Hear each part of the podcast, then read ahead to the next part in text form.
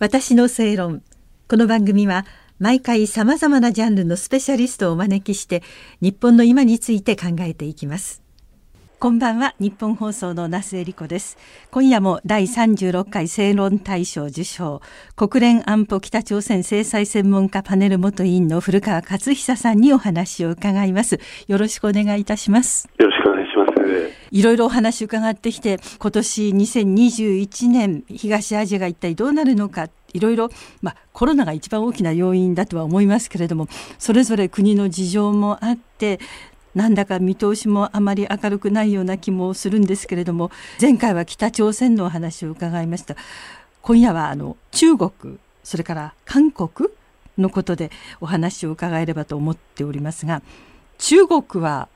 またなんかコロナ出てきましたね。ああの一応ですね、はい、中国でコロナが完全にあの本当になくなったということはないんですね。あの中国のあの国営通信、えー、あるいはまあ党のメディアを見てましてもやはりあのこの感染者というのは日々、えー、報告新しい感染例というのは報告されています。ただあまりにも数が少ないんですね。二、うん、桁とか三桁とか。はい問題はまあこれが本当すべてを尽くしているのかどうか、ここら辺よくわかりません。でただ、出た地域に対しては、相当に徹底して PCR 検査をもう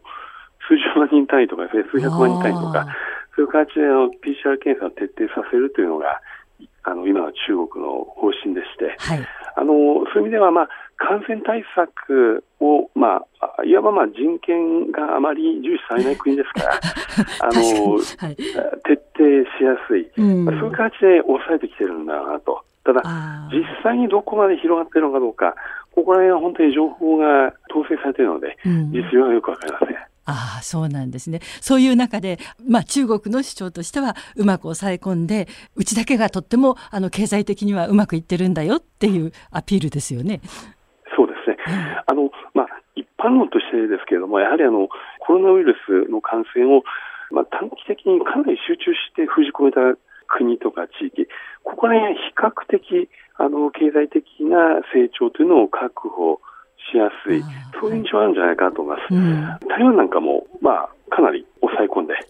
ゆる発症者は大体1桁、多くても2桁になるかどうか、まあ、こういう状況を続けてますので、あのやっぱりこうなると安心して、えー、この経済活動というのを地域内あるいは国内で行うということは比較的やりやすいですよね。意外に思わないかもしれませんけれども、あのパラオという国ありますね、観光立国の。はいこは人口が少ないので、はい、国民全員にワクチンを打つまで、今、我慢の時国を封鎖してるみたいですね。非常にあの感染者が少ない。はい、ただ、ちょっとあんまり長く続けるとうまくいかないので、だからこの、えー、感染を抑えるということを短期でいかに徹底して抑えられるかどうか、あの、ここがキーになると思うんですが、あの、中国というのは、まさにそういうのがしやすい国なんだろうとは思います。うん、あ、そうなんですね。あの、世界的に今みんな停滞している中で、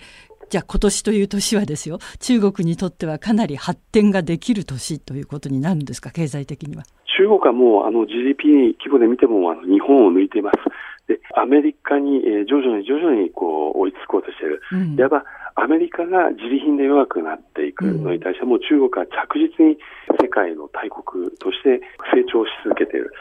アメリカが中国にチャレンジされる。追いつか、追いつかれる。まあ、この過渡期のど真ん中に私たちはいると思います。で、あの、もう一つ、中国のお話伺いましたが、あの、韓国とはどうなっていくんでしょうか？ああの、日韓関係というのは、はい、あの、これからやはりもうより厳しい道を歩く。こういうトレンドを止めることはおそらくできないんだろうと思います。はい、このムン・ジェイン大統領はよく未来志向の日韓関係を構築しようとよく言ってますけれども、うんうん、これ決して我々が理解するこの未来志向という定義とは違います。はい、彼らが言う未来志向というのは、日本が韓国に謝罪を明確に、えー、表記しなかったこの日韓基本条約、これに代わる新しい条約を作って、そこで、えー、日本が韓国に謝罪する歴史問題について、それによって新しい日韓関係が生まれるんだ。まさにこういう見解がほぼ韓国の与野党及び与野党に連なる専門家の間でもほぼあの多数派になっております。はい、ですから、やはりこの歴史問題というものが日韓関係において消え去るということは私はないだろうと思います。そして、この韓国自体が、えー、国際法というものをかなり、えー、軽視、あるいは無視して、うん、一方的にいろんな国内法を根拠に、えー、他国に要求を突きつけてくる。やはりこういう行動パターンが変わらない限り、あの、残念な私、あの、韓国は、これから日本企業にとってですね、ハイリスクな取引先になる、うん、そういう傾向が今後強まるしかおそらくないんだろうと思います。今のいわゆる徴用工、あるいは従軍ヤフを含めてですね、はい、いろんなあの裁判が続けられてますが、ええ、ムン・ジェイン大統領としてはこう司法の独立ということをまあ謳ってきたがゆえに、えー、この司法が何らかの韓国の最高裁が判断を下したら、それには決して、えーまあ、加入はできないでしょうけど、それを覆すような行政的措置を取ることもしない、ということを掲げてきたようですので、おそらく彼自身、日韓関係、これどうするべきか、本当にあの解がない、答えがない、えー、困ってるなと思います。やはり日韓関係を軽視して、無視して、まあ、いわばかなり敵対的なとも言えるような無礼なあいろんなの行為がこの軍のレベルでも海軍のレベルでもございました。あのやはりこういうことを放置してきたツケがまさに彼に今のしかかっているなと思います。あの韓国は比較的あのコロナウイルスの感染を抑えてきたということで、比較的あの国際的にも評価が高かったわけですが、今、やはりこの冬の時期になり、感染拡大に歯止めがかけられない、こういう中で、えー、経済的な苦境が高まり、えー、さらに市民の間では、ソウル市内におけるいろんな地価があまりにも高騰しすぎて、また貧富の格差が国内では問題になっている。こういう兆候がずっと続いてますので、今、本当に近い将来において、ムン・ジェイン政権にとって、えー、何か後天的なですね、要素というのはちょっとなかなか見当たらないんじゃないかと思います。えー、日本政府への賠償を韓国の最高裁があの判決で認めた、うん、まあ、こういうあの非常に非常識ですね、はい、あのやっぱこういうことを対応できない限り、日韓経済関係というのも今後やはり冷え込むトレンドというのは、私はあの変え難いんだろうと思いますあでも、いわゆるその国際法を無視してということでしたら、日本との関係だけではなくて、韓国は他の国とだってお付き合いがあるわけじゃないですか。あのどうするんですか、あの 今のところですね、はい、韓国がこういうことを仕掛けてくるのは日本だけ。ほぼ日本だけなんですね。なんて言うんでしょう、この国際舞台、ちょっと北朝鮮と似たところがあるんですやっぱり韓国政府の動きというのは。何かと言いますと、歴史問題という自分の問題を国際会議とか多国間会議とか、あるいは他の政府に、えー、これ日本に対して言ってやってくれよという全く関係ない政府にどんどんアプローチして、とにかく、えー、世界的にこうハラスメントを展開する、やっぱこういうことを政府のキャンペーンとしてやりますので、はい、そこら辺がやっぱりなんて言うんでしょう、感覚が鈍いと言いますか、国際社会から他の政府から自分たちはどう見られるかということをかなり無視しても、自分のやはりアジェンダを突き通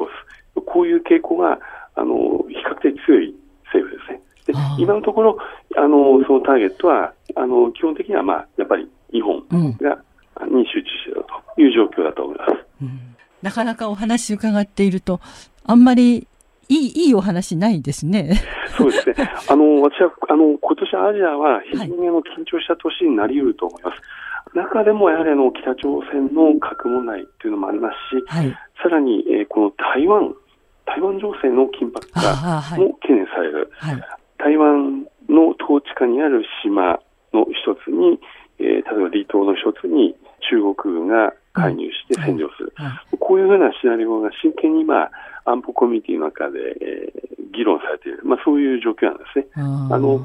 ぱり中国がアメリカに対してどんどん今、アメリカに挑戦する自信をつけています。うん、で、米軍に対抗するための軍事力、これが着実に高まると同時に、自らが重要国家的な革新的利益とする台湾問題、あるいは尖閣問題など、う。ん、ここら辺で、いわゆる管轄区域を広げていく、えー、そのために軍事的なチャレンジを行っていく、そういうことがおそらく今年可能性として起こり得る、これが非常に大きな問題になると思います。日本としては、まあ、夏に本当に開催されるかどうかまだ分かりませんが、東京オリンピックを開催するということを今考えてますので、そういう意味で、やはりこの台湾、あるいは尖閣、または北朝鮮問題、えここら辺をどうやって軍事的緊張が起こることを防ぐか、うん、ここにかなり、え集中して外交的なアプローチを積極的に仕掛けていく必要があると思います。1月20日から発足するバイデン政権ですが、はい、あのおそらく1月、2月、もしかしたら3月ぐらいまで、アメリカとロシアのこの戦略、えー、核兵器削減条約、これの延長について交渉をする必要があります。これもう有効期限が切れるんですね。うん、これが今、もう直近の最大の課題です。うん、同時に、えー、イランの核問題、はい、えー、これがまた中東の方面において激化しておりまして、うん、イランが核兵器製造する能力、これに向けてさまざまなインフラを稼働させています。うん、このイラン核問題をどうやって抑え込むか、これも非常にバイデン政権にとって重要な課題です。あのこういうロシアとか中東の、まあ、課題に追われているうちに、台湾とか北朝鮮、あるいはまさに中国、これらに対するフォーカスがバイデン政権の方でこう注意が散漫にならないよう、日本は積極的にアメリカに働きかけ強調する。これが重要だと思います。はい。ありがとうございました。4回にわたって古川勝久さんにお話を伺いました。私の正論お相手は那須恵理子でした。